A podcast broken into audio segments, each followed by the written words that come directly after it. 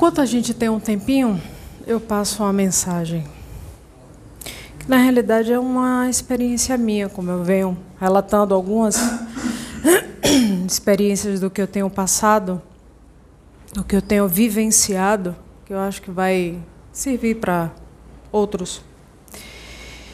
É, no desenvolvimento que a gente teve aqui numa sexta-feira, é, cada um foi proposto um, uma dinâmica onde cada um falava o que estava sentindo naquele momento. Cada um falou. Quando chegou na minha vez, eu disse que no momento eu estava exercitando algumas coisas em mim e tal, e que naquele momento específico eu não conseguia me enxergar. Eu me olhava, mas eu não me via. Eu não me reconhecia na realidade. E passou o desenvolvimento.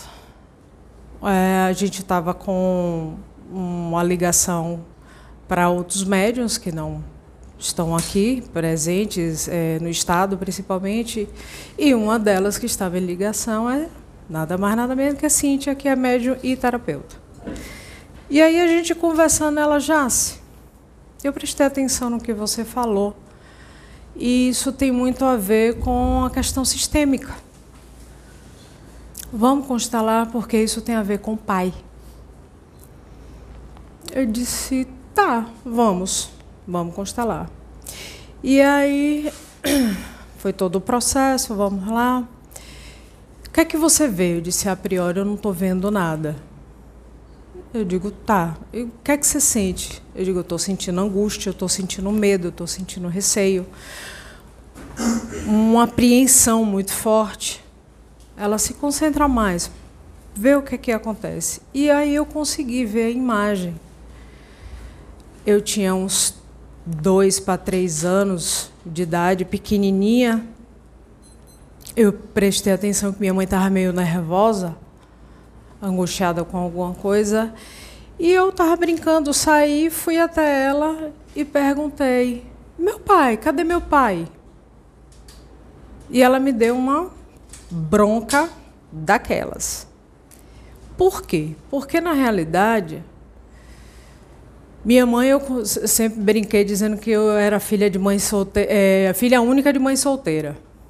Porque minha mãe engravidou em Pernambuco, não ficou com meu pai biológico, veio para Sal, foi para Salvador, a pedido e proposta da irmã dela, que era casada, tinha família, mas não tinha filhos ainda.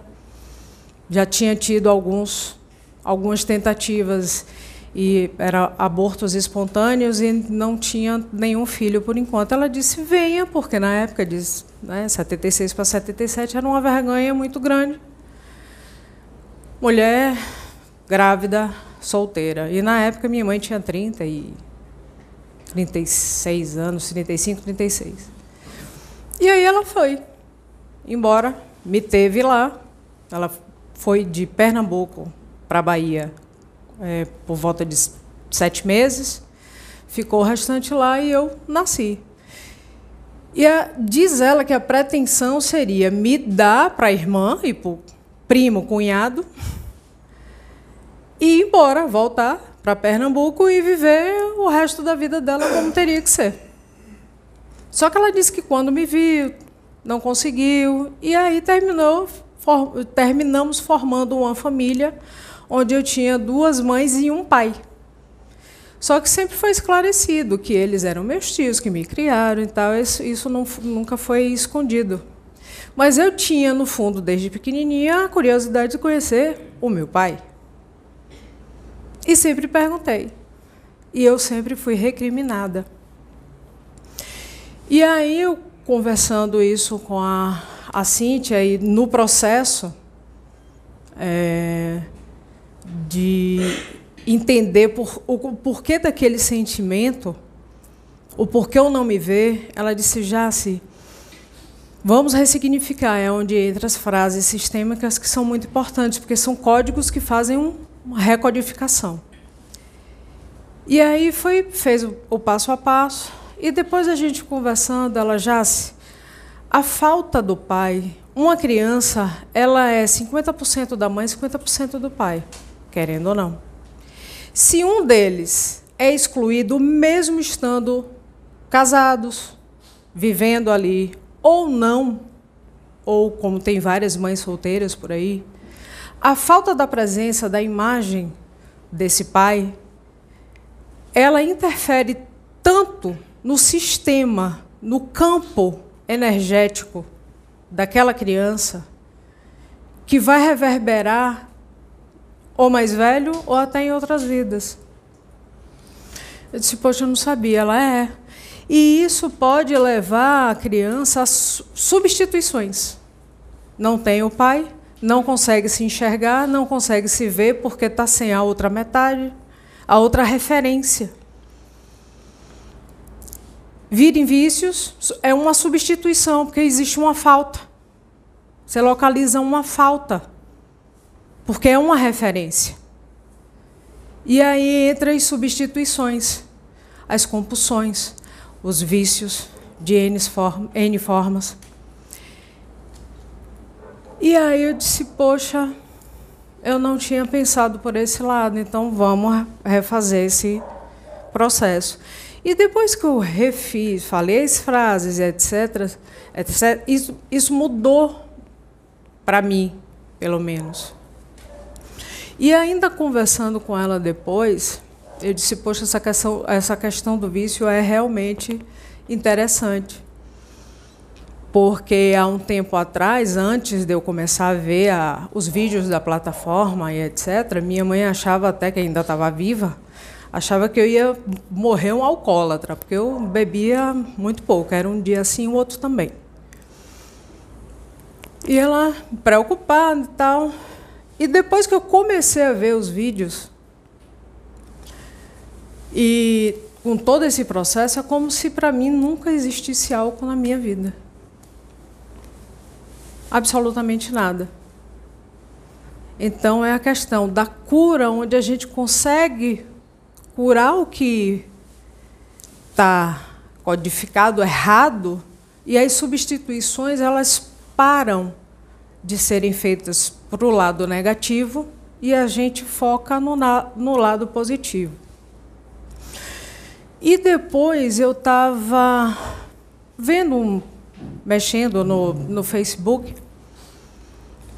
E parei do nada, nunca do nada, numa reportagenzinha falando de uma.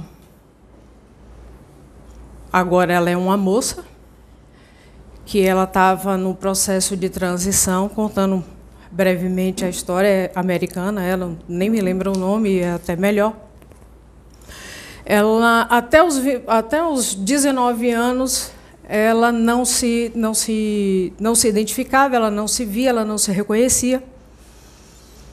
E ela quis fazer a transição de gênero, sair do feminino para o masculino.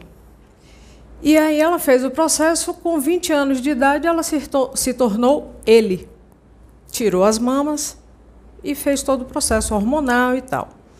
Passou-se mais alguns anos, ela se arrependeu porque disse que o vazio que tinha dentro dela não, teria, não tinha sido preenchido. Que ela achava que sendo, se transformando em homem, virando, se tornando, ela daria sentido à vida dela. E aí ela foi fazer o processo inverso, retornar tudo novamente. E hoje ela é ela de origem. Teve que botar prótese nas mamas, mas voltar a tomar hormônio, progesterona, para testosterona que estava alta, né? voltar ao normal. E aí me veio na mente. Está vendo? É isso aí. Não vamos generalizar dizendo que todos os casos são assim, porque não, nada é, é no geral. Mas a questão da transexualidade hoje pode ser muito essa questão das faltas, porque eu vejo muitas famílias onde alguns têm uma ou outra é, a falta de um ou outro ou pai ou mãe. E tudo isso, por mais que a gente ache que é bobagem, ah, questão do campo, questão de. interfere. Interfere porque pode ser algo que esteja sendo repetido na geração daquela família. E vem um que vem e radicaliza, se transforma, muda para poder mudar aquele sistema inteiro, onde muitos estão sofrendo porque passam por cima de si, não entendem, não não assumem, não bota para fora, não vasculha, não procura, porque agora está dando mais esse boom porque nem sempre é acessível à grande maioria, porque a grande maioria não conhece, a grande massa não conhece, não tem o acesso. Então, assim, eu achei isso bem pertinente, porque uma coisa leva a outra. E engraçado que, conversando com as meninas, eu disse que essa questão da, da transição de gênero se fosse esse boom como deu com, com eu tinha 20, algum 25, 26 por aí, acho que foi o, a Coca Luxo, mais um pouquinho. Eu tinha eu, eu brinco com as meninas dizendo, se isso fosse com os meus oito ou nove anos de idade, com certeza hoje eu não seria Jace, eu seria ele. Porque naquela época eu me sentia dessa forma. Eu não me sentia ela, eu me sentia ele. Eu olhava para mim, eu não me enxergava. As pessoas, pela forma como eu andava, pela forma como eu me vestia, pela forma como eu agia, as pessoas se confundiam. Isso é normal. Mas eu não entendia. E sempre foi uma pressão muito grande para mim. Mas hoje eu tenho total e plena consciência, e depois dessas constelações todas, depois desse processo que a gente vem de se tratar, de ter consciência o porquê de cada coisa, eu acho que se as pessoas puderem, antes de tomar algumas decisões mais radicais, e se permitir a voltar para dentro de si, não olhar só os estereótipos, não olhar só o fora, mas sim o dentro, eu acho que muita coisa pode ser, muita dor pode ser sanada, pode ser ressignificada. Então, assim, deixo essa dica para os parceiros de, de caminhada, que não é fácil. Mas antes de qualquer coisa, vai constalar. É ótimo. Boa noite.